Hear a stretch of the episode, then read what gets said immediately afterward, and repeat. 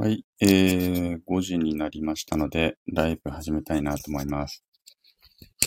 ね、OK かな。7つの習慣実践ライブということでね、先週ぐらいからちょっと始めたんですけれども、7つの習慣という書籍ですね、スティーブン・アル・コビーさんが書いたこの書籍というものを、うん、まあ、ゆるりと語ってみて、ゆるりとね、語ってみようかなという時間になります。えー、ちょうどね、5時になったので始めていきたいなと思います。7つの習慣をで、前の放送でも言ったんですけれども、世界中で4000万部売れていて、日本でも今もうすでに240万部かな売れていて、まあ今もずっと売れ続けているという書籍ですよね。なので、まあそれに関連する本とかもたくさんあって、私の家にも、まあ漫画でわかるとかね、漫画でわかる7つの習慣とか、家族でできる7つの習慣とか、13歳からわかる7つの習慣とか、まあ、とにかくいろんなあ7つの習慣の関連本が出ています。はい。これ今音声入ってるかな？ちゃんとね。あんまりよくわかってないんですよね。多分大丈夫かな？ね、なんかいろいろできるんですね。よくわかんないんで、あの やらないですけど、エフェクトとかもあるんですね。有線のイヤホンを使用してくださいってなってる。うん、使用してないからこのまま喋ろう。はい。えー、っと、まあそういうことで、えー、7つの習慣をね、えー、語っていくということですね。で、私自身が7つの習慣の、えー、7つの習慣実践会という、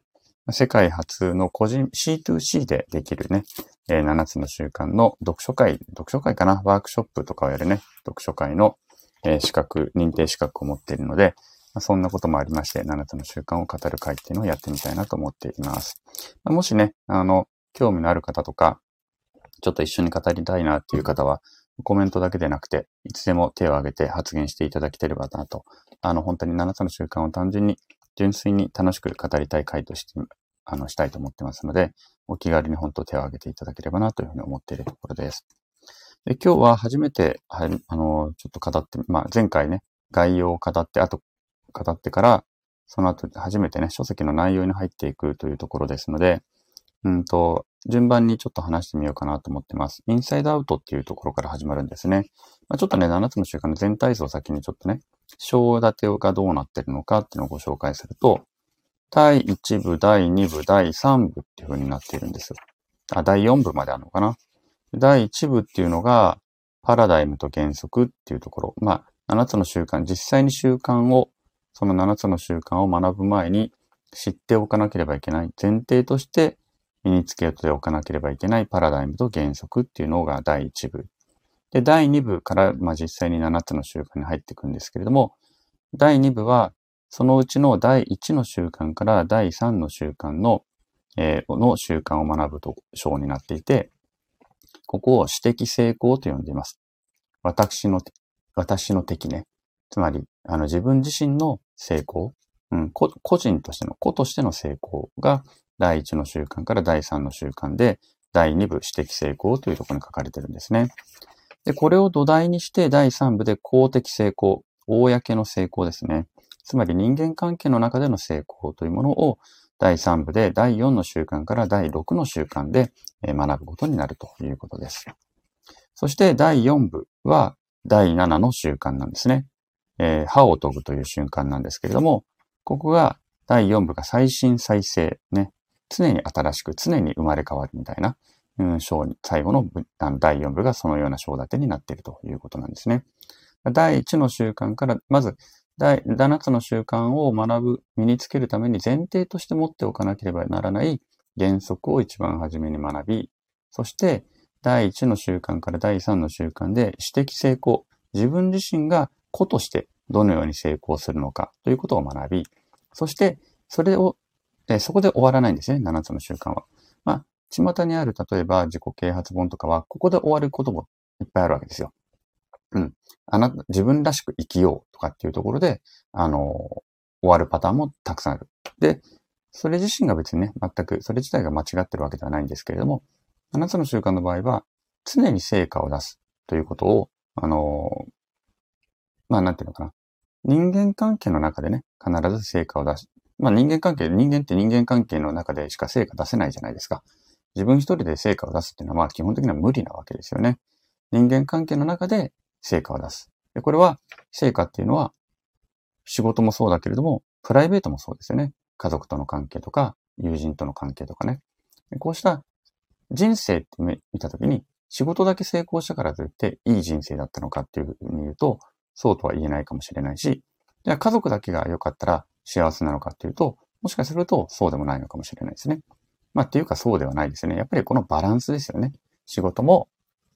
そして、うんね、仕事も、でのまあ例えば収入とかもそうですし、社会的な貢献度とか、まあ、こうしたものでしっかりと成果を出しつつ、そして自分と、あの、我々がね、おそらく多くの人が最も大切な存在として考える家族であったりとか、友人だったりとか、こうした人たちの関係をうまくちゃんと築いていく。まあ、この公的成功っていうのがやっぱりなければいけないよねっていうところで、これを、まあ、今ね、も言いましたけども、公的成功といって、第4の習慣から第6の習慣で身につけていくということなんですね。で、第7の習慣っていうのはね、歯を研ぐという習慣なんですけれども、それらをやるには、常に自分自身、自分自身が最新再生、常に新しく、常に生まれ変わっていかなければいけないよというところで、最後、第7の習慣では、歯を研ぐということを学ぶことになるわけなんです。はい。全体像としてはね、あの7つの習慣ってこんな感じの全体像になっております。はい。で、えー、じゃあ今日はね、ちょっと第1部の方に少し触れていきたいなと思うんですが、第1部ですね、えー、パラダイムと原則というところに入っていきゃいこうと思います。ここは大きくは2つに分かれてるんですね。1つがインサイドアウトというもの。それから7つの習慣とはっていうところ。っていう章、まあ、章じゃない、章なのかな？うん。インサイドアウトと7つの習慣とはっていうところで、それぞれ語られることになっていきます。インサイドアウトというのは、まあ、要するに内から外へということですよね。内から外へ。すべての、うん、このインサイドアウトという言葉、内から外へというのは、今後、これから7つの習慣を学ぶ、実践していくにあたって、常に、うん、常に原則となる、基礎となる概念です。これがなければ、7つの習慣は語れないし、実践も絶対にできないというのが、このインサイドアウトというものですね。うん。常に内から外へということなんですよね。これはね、結構いろんな、そのインサイドアウトという言葉を使っていなくても、結構いろんな人がね、あの、言ってることでもあります。例えば、すべてのね、矢印を常に自分に向けるとかね。まあ、こんな風な表現の仕方をする人たちもいますよね。すべての原因は自分にあるんだと。ね、これは自分を責めるというわけではなくて、自分を責めるということではなくて、でも自分の人生の周りで起きているね、すべての原因は自分にあるんだと。だから自分がもし解決したいのであれば、自分がどう行動するかにかかってくるんだと。まあ、そんなような考え方と思っていただければいいのかなというふうに思います。はい。ですね。はい。そんなことなんですよね。うん。自分自身が変わらなければ、例えば親子の問題で悩んでいたとしても、子供がね、まあこれ、あの、エピソードもね、コビーさん博士のエピソードとかも出てくるんですけれども、コビーさんの息子さんが運動が全然できなかったと。野球とかも全然できなくて、えー、まあ友達からもね、笑い物になっていたと。で、その時にそのコビーさん夫妻たちは、息子の力になろうとね、必死になって、えー、まあなんとかね、練習に付き合ったりとかしていたんだけれども、うん、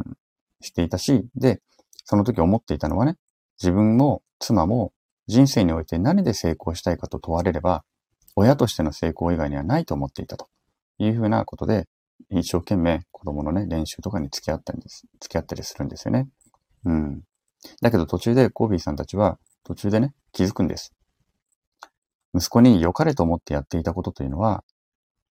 私たちのレンズを通して息子を見ていた結果なんだと。つまり、あの子は他の子よりも劣っているとか、何かが足りないと。自分たちがそのレンズで見ていた。ね。で、そうすると、そのレンズから見て、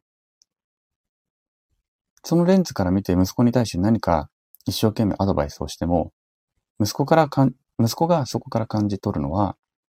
お前は劣っているとか、だから父さんと母さんが守ってやらなくてはならないというメッセージしかなかったのだと。これでは当然うまくいくわけがないだろうと。で、そこでコビーさんたちは夫婦がね、話し合って、悟って、自分、ね、自分が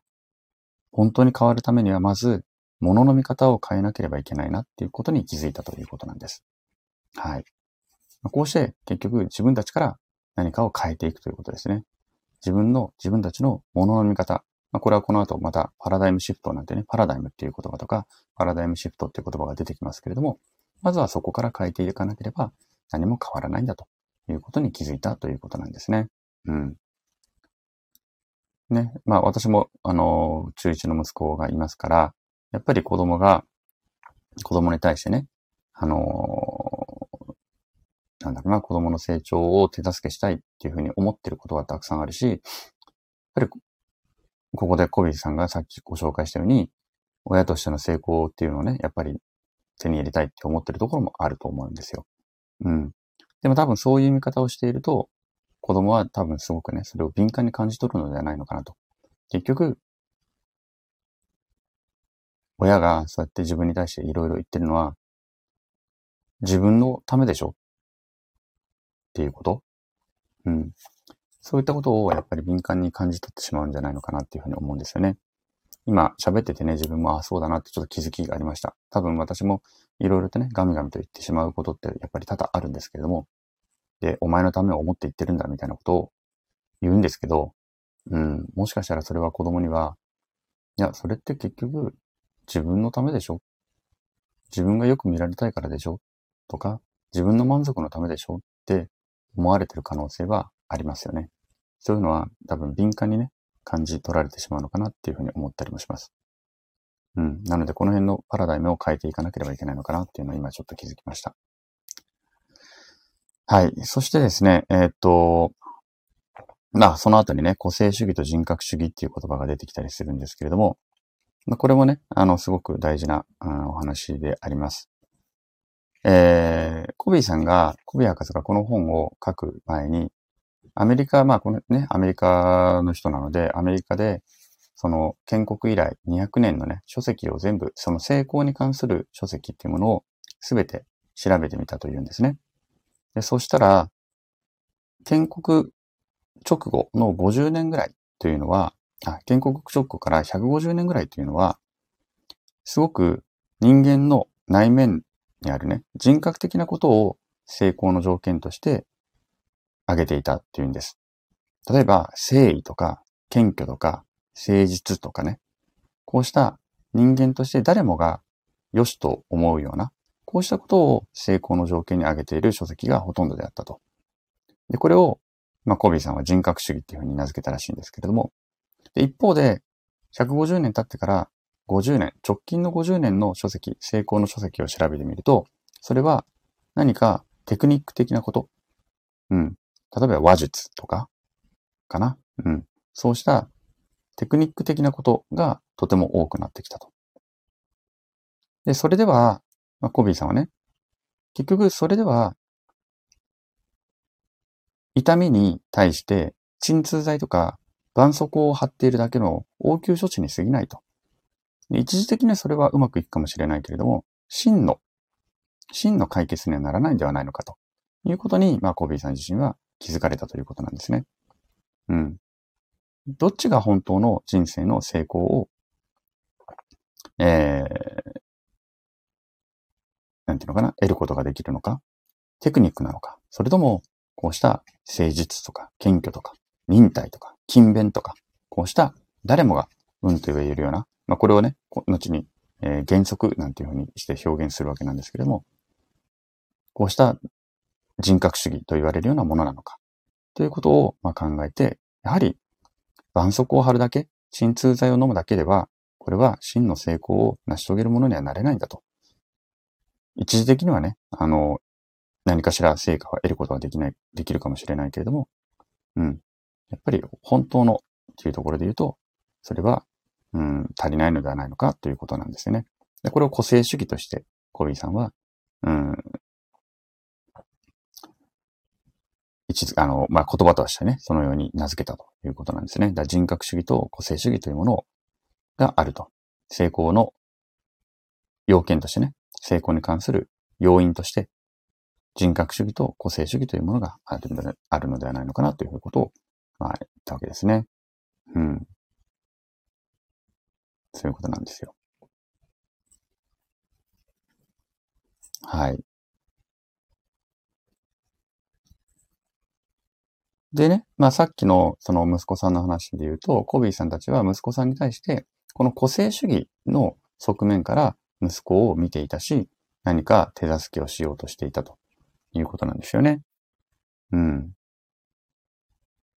でもそれでは通じるわけもなく、まあ、もちろんね、野球のテクニックとか一時的にはね、良くなるかもしれないけども、息子さんの本当の力、うん、持っている力というものを育つことにはならないんだというところだったわけですよね。うん。そうしたところから自分自身のもっとも、ご夫婦がね、自分たち自身を、うん、振り返ることで、より、まあ人格主義というかな、まあその、息子さん自身の本質とか、彼自身の価値とか、こうしたものを感じ取ろうというふうにし始めたということなんですね。はい。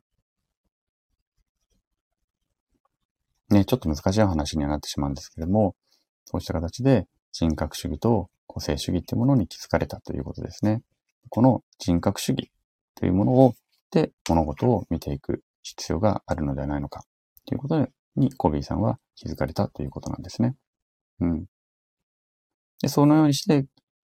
ことで息子さんがね、まあ本当に自分自身の価値を大切にされて、自分自身の力を発揮するようになったと。比べられることもなく、他のことと比べられることもなく、自分の思うような、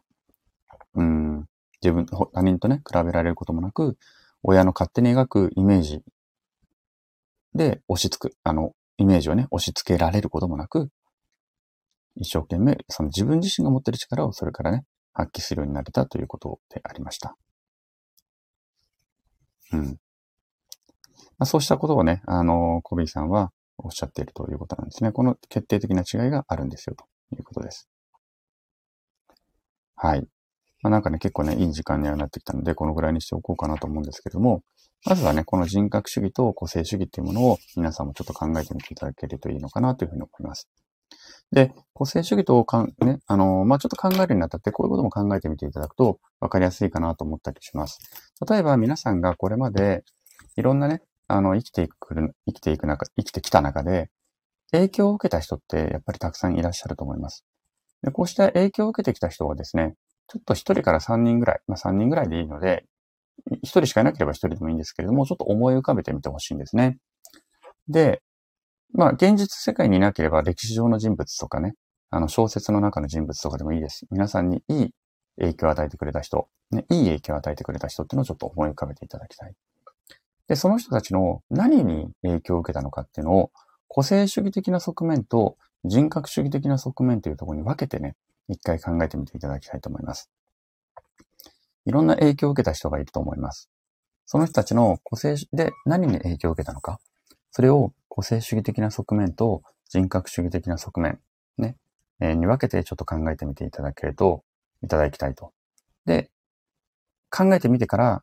何かね、気づくことがあるんじゃないのかなと思うんです。考えてちょっとね、書き出してみていただいて、あ、そういえばこういうことなのかなと自分に影響を与えてくれた人たちってのは、こういう人、共通項があるなとか、ということは人に影響を与えるとか、ってどういうことなんだろうとかね。うん。あの、どういう人が影響を与えられる人なんだろうとか、何かね、そういう気づきがあったりすると思いますので、一度考えてみていただけるといいのかなというふうに思います。私はね、どういう人を想像してるのかっていうと、うーん、まあ、私が今言っちゃうとあれなんですけれどもね、あの、なのでその辺は来週とかにまたちょっとお話ししたい、しようかなと思いますが、一度ね、皆さんの中でも影響を受けた人、何に影響を受けたのか、それを人格主義的な側面と個性主義的な側面で一度考えてみて気づきを得ていただけるといいのかなというふうに思います。はい。えー、ではですね、今日7つの習慣実践ライブはこの辺にしてみたいと思います。ぜひね、あの、個性主義と人格主義っていうものを考えてみるきっかけにしていただけるといいかなと思います。また、えー、ライブをね、必ず毎週できるかどうかわからないんですけども、また7つの、まあ、ライブ自体は不定期でたまにやっていこうとは思っておりますが、えー、またね、これからも7つの習慣に関してはいろいろな情報を出していきたいなというふうに思っておりますので、えー、もしよろしければ遊びに来ていただければなと思います。それでは、今日はこの辺で終わりに終わりにしたいと思います。さようなら。